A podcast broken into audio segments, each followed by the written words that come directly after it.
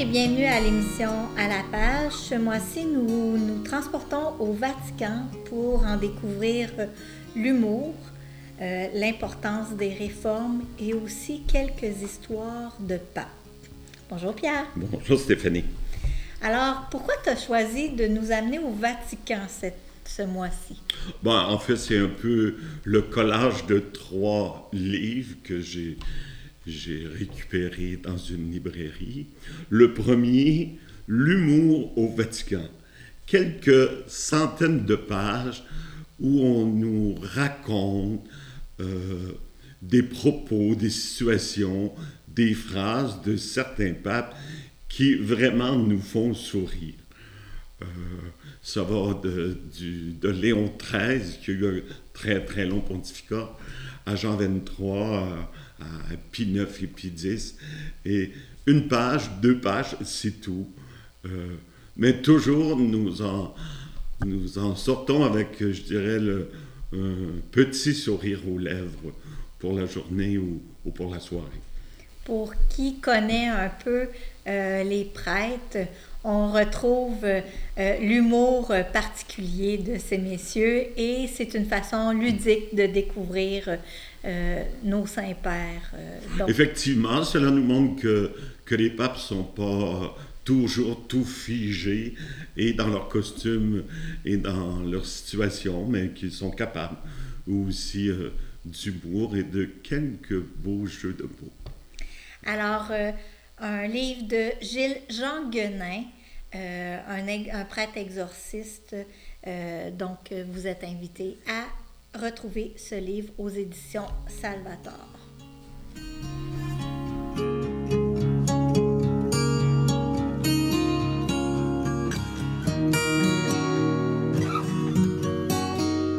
Alors, comme deuxième livre, on a choisi un plat de résistance. Un plat de résistance qui ne s'adresse pas à tout le monde, mais qui est pertinent pour tout le monde de comprendre au moins le résumé. Alors, on a choisi un livre de Gilles Routier et de Joseph Fameret qui s'appelle Penser la réforme. Donc, quelle est la pertinence actuelle d'un livre sur la réforme? Parce que ce livre-là est très récent.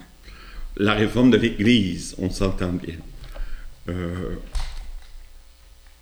nous savons tous que nous sommes dans un contexte synodal. Le pape François a mis l'Église universelle sous, un mode synodal, demandant à chacun des diocèses euh, de réfléchir, de penser. Ce que veut dire un peu le mot synode. Synode, ça veut dire marcher ensemble. Et déjà, un père de l'Église, Saint Jean Chrysostome, disait que le mot Église égale le mot synode. Ça veut dire que déjà au deuxième, troisième siècle, on disait l'Église doit toujours s'adapter, peut-être se réinventer, s'orienter de manière différente. Alors, un synode, c'est fondamentalement cela. Et ce n'est pas non plus pour euh, une meilleure organisation ou pour le droit de ceci ou de cela fondamentalement, un synode, c'est pour que l'Église soit plus pertinente dans la société, dans le monde de ce temps. Dans le livre, tu nous euh, évoquais les quatre critères du Père Congar. Quels sont-ils? Bon, il faut savoir que le Père Congar déjà avait écrit en 1950 Vraie ou fausse réforme dans l'Église. Et dans son livre, effectivement, il dégage des critères, quatre, priorité de la charité pastorale. Déjà, dans, dans charité, il y a quelque chose d'important dans l'écoute de l'autre.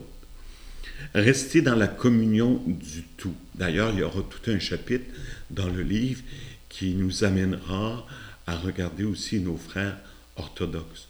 Ils font partie de la communion de l'Église. La patience, un mot très important, un état, je dirais un état d'être important, et un vrai renouvellement par un retour qu'on garde dit au principe. Je l'entends dans un véritable retour aux sources. Et ça, c'est ce qu'a fait Vatican II.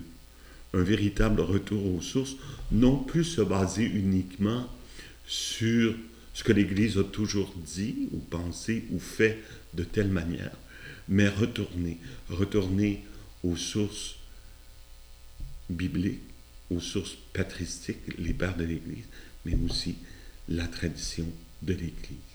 À l'époque de Vatican II, il y avait des questions très pratico-pratiques qui exigeaient de réfléchir et il y avait des questions qui invitaient à la réforme. Oui, des questions qui ont, qui ont comme propulsé une nouvelle manière et de poser des questions et de répondre aux questions. Je te donne un exemple tout simple.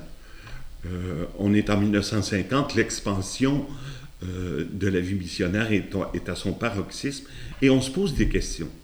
Un exemple, euh, on pouvait se poser la question pour les gens en Chine ou au Japon, peut-on célébrer l'Eucharistie avec d'autres choses que du vin? Le vin en Asie était quasi inexistant à l'époque, difficile de conservation. Alors on se pose la question, est-ce qu'on peut célébrer la messe avec du saké, par exemple En soi, la question peut être très bonne. Et là, on va se mettre à réfléchir sur la manière de poser la question, mais aussi sur la manière de répondre aux questions. Bibliquement, on se rend compte que non. Cette question-là n'est pas recevable de cette manière-là. Il faut retourner donc aux sources. Source de l'Eucharistie, célébration de l'Eucharistie avec du pain et du vin. Donc Vatican II vient aider l'Église à réfléchir sur elle-même et sur sa façon de répondre aux questions pour être pertinente dans le monde de ce temps. Exactement. Et ce genre de questions-là va forcer la, la réforme de la curie. La curie, c'était les responsables des, des magistères, pas des magistères, mais des. Euh, j'oublie le nom, on, y reviendra. Dicastères, responsables des dicastères, euh, leur, leur, réponse était toujours euh, ben, il faut y aller selon la tradition, etc. Donc, on va, on va déjà réfléchir à comment on peut changer cela. Et une étape importante sera la création de ce que Paul VI va appeler le synode des évêques. Une nouvelle structure qui n'est pas un, qui n'est pas un concile, qui n'est pas un parlement non plus, mais une, une nouvelle manière de répondre à des questions très précises dans l'Église d'aujourd'hui, dans le monde d'aujourd'hui, par un groupe d'évêques, mais qui représente l'ensemble de l'Église, pas seulement des évêques ou des cardinaux italiens, mais l'ensemble de l'Église. Alors, il y a eu, depuis 1967, euh, euh, un synode sur la famille, il y a un synode sur la vie religieuse, un synode sur les jeunes, etc. Donc, des évêques venant d'un peu partout qui vont réfléchir ensemble sur une question particulière. Un peu comme on le fait, euh, comme on a appris à le faire dans nos paroisses. Parce que la méthode synodale, c'est pas juste. C'est d'abord une méthode. C'est d'abord une méthode. Alors, ce qu'on fait dans nos conseils de pastoral paroissial, ce qu'on fait dans nos réunions de zone ou de secteur, ce qu'on fait même dans une assemblée de fabrique, si on le fait bien, on va aller chercher, on va le faire d'une manière synodale. Donc, c'est une façon de moins partir d'en haut pour que la réflexion descende en bas, mais pour être de plus en plus en collaboration et marcher ensemble. Ce qui marche, la patience, parce qu'il faut marcher à un rythme, il faut trouver le rythme. Et c'est euh, là aussi où on y va euh, avec les conférences, la fondation des, des, conférences et, et, les rôles accrus des conférences épiscopales. En tout cas, c'est ce qui ressort beaucoup euh, de ce livre, il semble vouloir donner beaucoup d'espace, de rôle euh, aux conférences épiscopales. OK. Un, un, autre chapitre important, si, si tu permets, c'est toute l'avenue de l'écuménisme. Euh, on sait comment ça a été important aussi au Concile Vatican II. Mais eux viennent nous dire que déjà à Vatican II, on a appris à considérer et le rôle des évêques, des patriarches pour les orientaux, leur manière de fonctionner, leur théologie qui est, toujours basée sur la Trinité, ben peut-être qu'on a des choses à apprendre également, également des orientaux, pour, pour notre propre conception euh, d'un travail synodal, d'une relation entre le monde et, et l'Église, ou l'Église et le monde. D'où la communion du tout.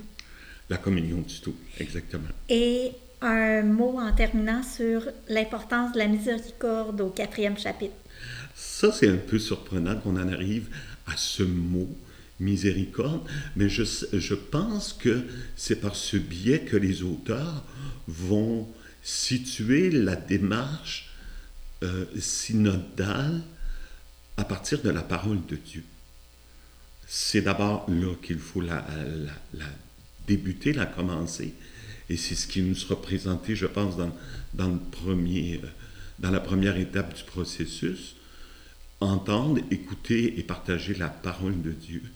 Ils iront à dire, ben, euh, le nom de Dieu, c'est miséricorde, et il faut que toutes les sphères de l'Église, qui est le reflet de Dieu, donc reflet de sa miséricorde, il faut que toutes les sphères de l'Église soient marquées par cette miséricorde. C'est donc non pas de l'ordre de la structure cette fois-ci, mais c'est plus de l'ordre de l'être, de l'intérieur une manière d'aborder les choses. C'est intéressant. En terminant, Pierre, selon toi, ce livre-là s'adresse à qui? Euh, pour rire un peu, je dirais d'abord à toi. à toi, et, parce que tu fais partie de l'équipe diocésaine qui, porte ce projet. Euh, je dirais à toutes les équipes. Euh, c'est pas un livre où tu auras des solutions. Je le dis encore, c'est un livre un peu difficile. Mais c'est un livre où on va comme avoir, je dirais, l'anthropologie de, de c'est quoi la réforme de l'Église, euh, quelles sont les bases, euh, quelle en est un peu l'histoire? Je dirais aussi à certains évêques qui, qui, ont peu connu le mouvement Vatican II, euh, je pense qu'il y a là des, des points très, très intéressant. Puis, puis aux lecteurs ou aux auditeurs un peu plus curieux, euh, c'est fort intéressant. Donc, en fait, moi, je dirais que c'est de l'ordre du mieux se comprendre comme Église afin de mieux être Église ensemble. À mieux, afin de mieux entrer dans cette démarche synodale également.